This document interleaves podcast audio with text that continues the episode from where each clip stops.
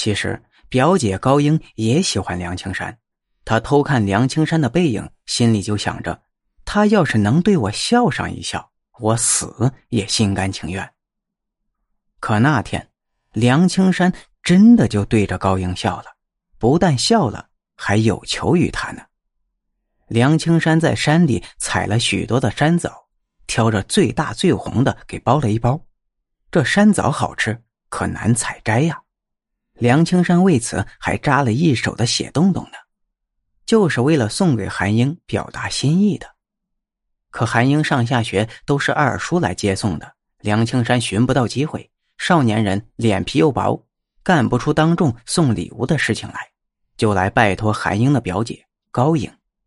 高英心里冒着一股股的酸水脸上却装出茫然懵懂的样子，说：“啊，说给谁的？我没听清楚。”梁青山笑着说：“哼，请你转交给你的表妹韩英，就是刚才跟你打招呼那个。”穿红棉鞋的女孩啊，韩英确实穿了一双红色的雪地靴。那时候村子里还没有这样新鲜的样式，是韩英的爸妈特意买来寄给她的。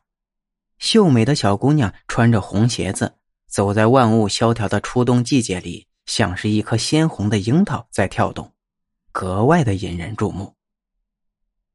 高英再也推脱不得，只得勉强答应了。可他回到了家里，夜里把枣一颗颗的都给吃了，嚼的是咯咯直响。枣核吐出来，却像是扎进了他的心里。眼前晃的都是那双红艳艳的鞋子。这韩英才多大，就一副狐狸精的样子，呸！第二天正巧是和韩英一起上学等车。高英瞧着路边有个积水的泥坑，假装没有站稳，摔了一跤，一把将韩英推到了水坑里。不单是红鞋子沾满了污泥，衣服裤子也都脏了。站起来时一瘸一拐的，竟然是扭伤了脚。那天韩英请表姐给他请了假，他自己就回家里养伤了。他奶奶把脏衣服洗了，鞋子也刷干净，就晾在了院子里。鞋子就靠在窗台根上。